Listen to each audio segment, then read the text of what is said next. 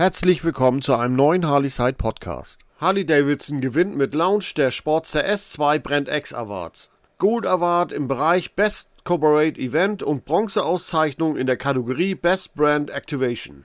Am 10. Februar 2022 zeichnete das International Festival of Brand Experience erneut besonders kreative, herausragende oder einfallsreiche Markenerlebnisse aus. Darunter auch das EMEA Launch Event für das Harley-Davidson Modell Sportster S im vergangenen Jahr. Harley-Davidson und die Agentur Schachzug überzeugten die Jury in gleich zwei Kategorien und brachten einen Gold Award für die Leistung im Bereich Best Corporate Event sowie Bronze in der Kategorie Best Brand Activation ein. Besonders war die Jury vom ganzheitlichen 360-Grad-Ansatz der Veranstaltung inklusive der Umsetzung des Climbs der neuen Sportster S From Evolution to Revolution im UNESCO-Industriedenkmal Zeche Zollverein begeistert. Wir sind wahnsinnig glücklich über diese Auszeichnung. Ist dies doch der Lohn für großartige Teamleistung, die hinter einem solchen Event steckt? Sie spiegelt den Spirit der Marke wider United We Ride. Ohne eine Spitzenmannschaft und den Support der lokalen Händler und des Hock-Chapters vor Ort sowie unsere Kolleginnen und Kollegen aus ganz Europa wäre das nicht möglich gewesen,